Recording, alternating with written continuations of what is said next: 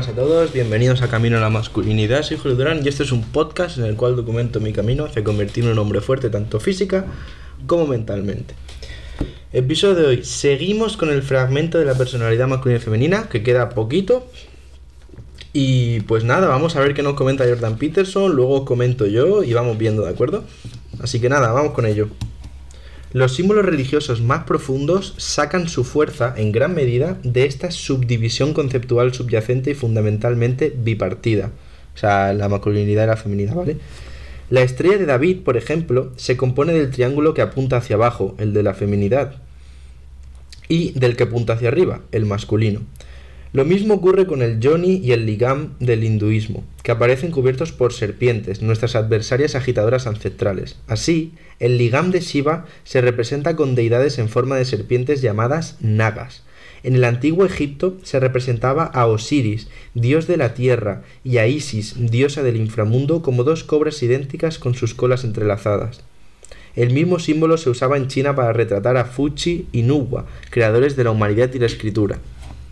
Las representaciones en el cristianismo son menos abstractas, poseen rasgos personales. Las dos imágenes occidentales más conocidas, la Virgen María con el Niño Jesús y la Pieta, representan la unidad dual mujer-hombre, igual que la tradicional insistencia en la androginia de Jesucristo.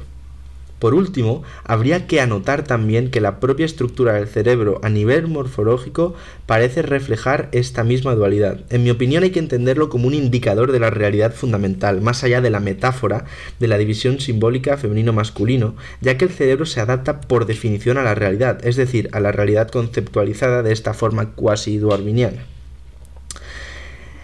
El, cojon, el conon, perdonar, ¿eh? el conon Goldberg discípulo del gran neuropsicólogo ruso Alexander Luria, ha propuesto sin ambajes y con gran lucidez que hasta la estructura hemisférica del córtex refleja la división fundamental entre novedad, lo desconocido o el caos, y rutina, lo conocido, el orden. Es cierto, no aluda a los símbolos que representan la estructura del mundo para referirse a esta teoría, pero mejor así, una idea resulta más creíble cuando aparece como consecuencia de investigaciones propuestas en diferentes ámbitos. Ya sabemos todo esto, pero no sabemos que lo sabemos. Sin embargo, lo entendemos inmediatamente cuando se expone de una forma similar. Todo el mundo entiende el orden y el caos, el mundo y el inframundo, cuando se explica en estos términos. Todos sentimos el caos que se esconde detrás de todo lo que nos resulta familiar. Por eso entendemos las historias extrañas y surrealistas de Pinocho, la Bella Durmiente, el Rey León, la Sirenita y la Bella y la Bestia, con sus incursiones internas en lo conocido y lo desconocido, el mundo y el inframundo. Todos hemos estado en repetidas ocasiones en ambos lugares, a veces por casualidad y a veces por decisión propia. Muchas cosas comienzan a encajar cuando empiezas a entender conscientemente el mundo de esta forma. Es como si lo que sabes de tu cuerpo y de tu alma se correspondiera con lo que sabes de tu intelecto. Pero hay algo más. Este tipo de conocimiento prescribe a la vez que describe. El conocimiento del qué te ayuda a saber el cómo. El es a partir del cual obtienes el debería. La yuxtaposición taoísta del yin y el yang, por ejemplo, no se limita a representar el caos y el orden como los elementos fundamentales del ser, sino que también te dice cómo comportarte. El camino, la senda de vida taoísta, se representa con o existe en el límite entre las dos, dos serpientes idénticas. El camino es la senda del buen ser. Es el mismo camino al que se refiere Jesucristo en los Evangelios. Yo soy el camino y la verdad y la vida. Qué estrecha es la puerta y qué angosto el camino que lleva a la vida, y pocos dan con ellos. Habitamos eternamente en el orden, que está rodeado por el caos. Eternamente ocupamos territorio conocido, rodeado por lo desconocido. Cuando conseguimos conciliar ambas cosas de forma adecuada, sentimos que nuestra implicación tiene un valor. Estamos adaptados, en el sentido más profundamente darwinista, no al mundo de los objetos, sino a las metarealidades del orden y el caos, el yang y el yin. El caos y el orden dan forma al eterno y trascendente entorno de la vida. Abarcar esa dualidad fundamental significa estar en equilibrio, teniendo un pie plantado firmemente en el orden y la seguridad, y el otro en el caos, la posibilidad, el crecimiento y la aventura. Cuando la vida se revela de forma súbita como algo intenso, fascinante y cargado de significado, cuando el tiempo pasa y estás tan absorto en lo que haces que ni siquiera te das cuenta, es allí y entonces cuando te encuentras precisamente en la frontera entre el orden y el caos. El significado subjetivo que encontramos allí es la reacción a nuestro ser más profundo, nuestro yo instintivo fundamental, fundamentado en la neurología y la evolución, que indica que estamos garantizando la estabilidad y al mismo tiempo la expansión del territorio habitable productivo, del espacio personal, social y natural es donde hay que estar en todos los sentidos. Es donde estás cuando y dónde las cosas cuentan. Es asimismo lo que la música te dice cuando la escuchas, más incluso probablemente cuando bailas, cuando sus múltiples y armónicas ondas que navegan entre lo previsible y lo imprevisible hacen que el sentido emerja desde lo más profundo del ser. El caos y el orden son elementos fundamentales, porque todas las situaciones que vivimos, e incluso cualquiera que se pueda vivir, se forman a partir de ambos. No importa dónde estemos, hay cosas que podemos identificar, utilizar y predecir frente a otras que ni conocemos ni entendemos. No importa quiénes seamos, un nómada del desierto del Kalahari o un banquero de Wall Street. Hay cosas que están bajo nuestro control y otras que no. Y es por eso que ambos pueden entender las mismas historias y existir dentro de los confines de las mismas verdades eternas. Por último, la realidad fundamental del caos y el orden es cierta para todos los seres vivos, no solo para nosotros. Los seres vivos siempre se encuentran en lugares que pueden dominar, lugares que están rodeados de cosas y situaciones que los hacen vulnerables. El orden no es suficiente. El individuo no puede mantenerse estable, seguro e inalterado porque siempre hay cosas nuevas de gran importancia que, puedan, que quedan por aprender. No obstante, el caos puede llegar a ser demasiado. Nadie puede soportar durante mucho tiempo verse superado por las circunstancias mientras aprende lo que aún le falta por aprender. Así pues, tienes que tener un pie plantado en lo que ya dominas y entiendes y el otro en lo que estás descubriendo y aprendiendo a dominar ahora mismo. De esta forma, como individuo, te habrás situado en el lugar donde el terror existencial está bajo control y te encuentras seguro, aunque también estás alerta y ocupado. es en este punto donde puedes encontrar algo nuevo que dominar y donde puedes mejorar. Es aquí donde se encuentra el significado. Creo que este episodio es de lo más importantes hasta ahora de Jordan Peterson. O sea, no os hacéis una idea de lo, lo que os puede mejorar la vida e entender el concepto que acabamos de escuchar entender que ya sabemos, por lo que hemos escuchado estos días, qué es el orden y qué es el caos. Ya sabemos qué es el orden y qué es el caos. Y ahora hay que entender que la clave para estar bien es tener un pie en cada uno. Tener un pie en cada uno. ¿Y qué significa eso? Porque alguno puede decir, ¿y qué significa estar en un lado y en otro? ¿Qué, qué, qué abstracto suena, no? Pues mirar, puede ser tan simple como empezar a añadir, es que de hecho justo esto lo hablaba con un amigo el otro día, que hablé por teléfono con él, que se está leyendo este libro, le está gustando mucho y justo me comentó que esta parte le encantó. le dije qué es lo que más te ha gustado y me mencionó esto.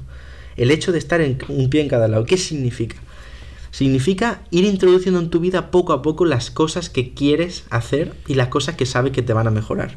Es decir, si tú ahora quieres estar fuerte, mm, va a ser muy complicado que de repente empieces a, sea, cambies tu vida en un instante y todos los días vayas dos horas al gimnasio, que comas todos los días súper sano. Y va a ser complicado llevar ese cambio tan rápido, ¿de acuerdo? Hacerlo tan, de una manera tan, tan ágil. Lo que vas a tener que hacer va a ser poco a poco, incrementalmente, ir aumentando las cosas que haces que te van a mejorar o las cosas que quieres hacer nuevas, cosas desconocidas. Tienes que hacerlo poquito a poco.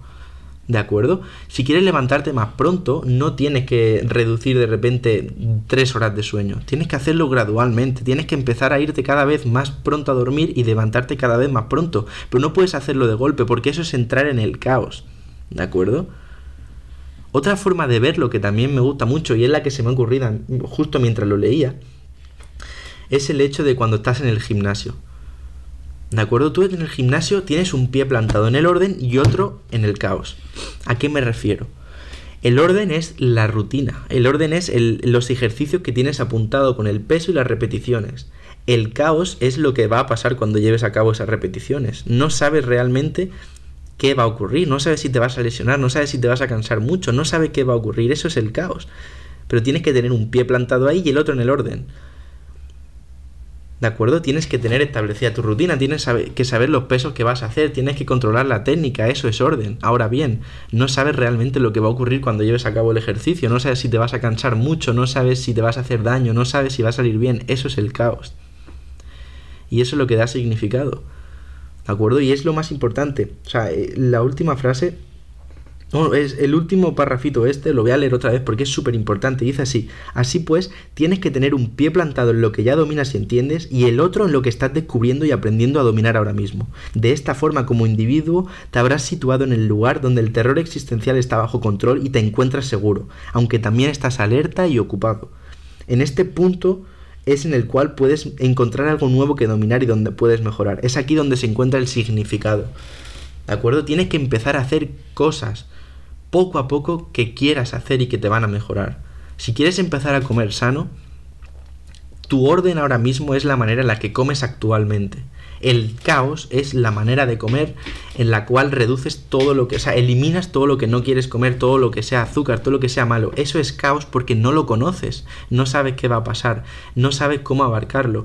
Ahora bien, si tú desde tu orden, el cual es comer mal, vas entrando poco a poco en el caos. Es decir, un pie en el orden, un pie en el caos. Ese pie en el caos implica eh, a lo mejor cambiar tu desayuno. Para empezar el desayuno, solo el desayuno. Lo demás comer como antes, pero el desayuno empezar a hacerlo más sano. ¿De acuerdo? Eso es tener un pie en el caos. Llega un punto en el que ese caos, ese desayuno sano, se va a convertir en orden. ¿De acuerdo? Va a convertirse en parte de tu rutina, y lo conoces, sabes lo que ocurre, sabes cómo se hace el desayuno, sabes cómo se hace la receta, sabes que es bueno, vale, ya está dominado. Ahora vamos a poner otra vez el pie en el caos, porque si ya está, eh, si eso se ha convertido en orden, estás otra vez todo en el orden. Ahora vamos a poner un piececito otra vez en el caos, y eso implica eh, eliminar todas las galletas. Eliminar todas las galletas y cosas de azúcar. Una vez que eso se convierte tras una, una o dos semanas en algo normal, estás otra vez en el orden vuelves a poner un pie en el caos, cambiando la comida. Ahora vas a controlar la comida, la del mediodía, vas a hacerla sana. Y va a llegar un punto en el cual, pues, tu orden, lo que tú conoces, lo que es lo normal, va a ser comer sano. Y entonces poco a poco puedes ir aumentando el, el, significado en el sentido de poner otro pie en el caos para controlar ahora no la comida, sino el entreno que haces. ¿De acuerdo? Espero que hayáis entendido bien este concepto porque es, importante. Es simplemente el hecho, muy resumido, ¿de acuerdo? De una manera que se entienda quizá mejor, es el hecho de no estar siempre sin hacer nada y sin salir de tu zona de confort.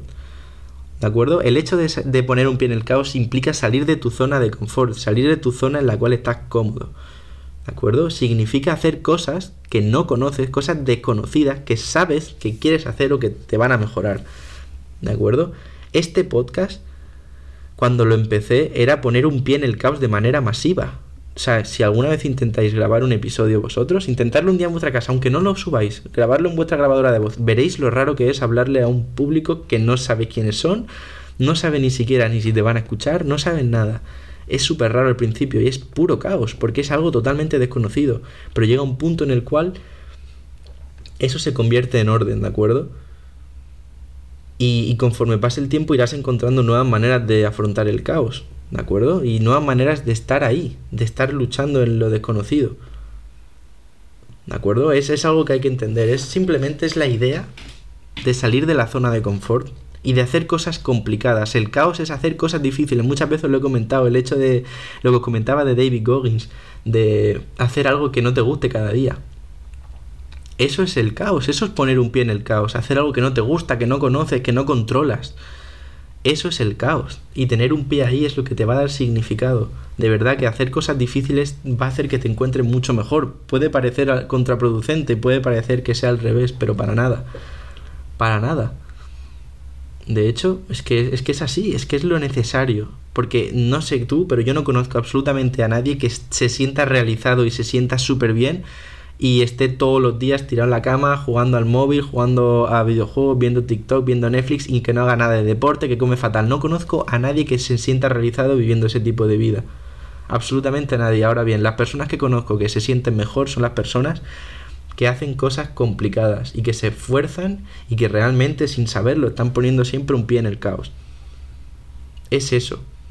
Y ahora también os digo, no hay que meterse en el, de lleno en el caos, porque como dice Jordan Peterson, a veces eso puede ser demasiado. El caos puede llegar a ser demasiado.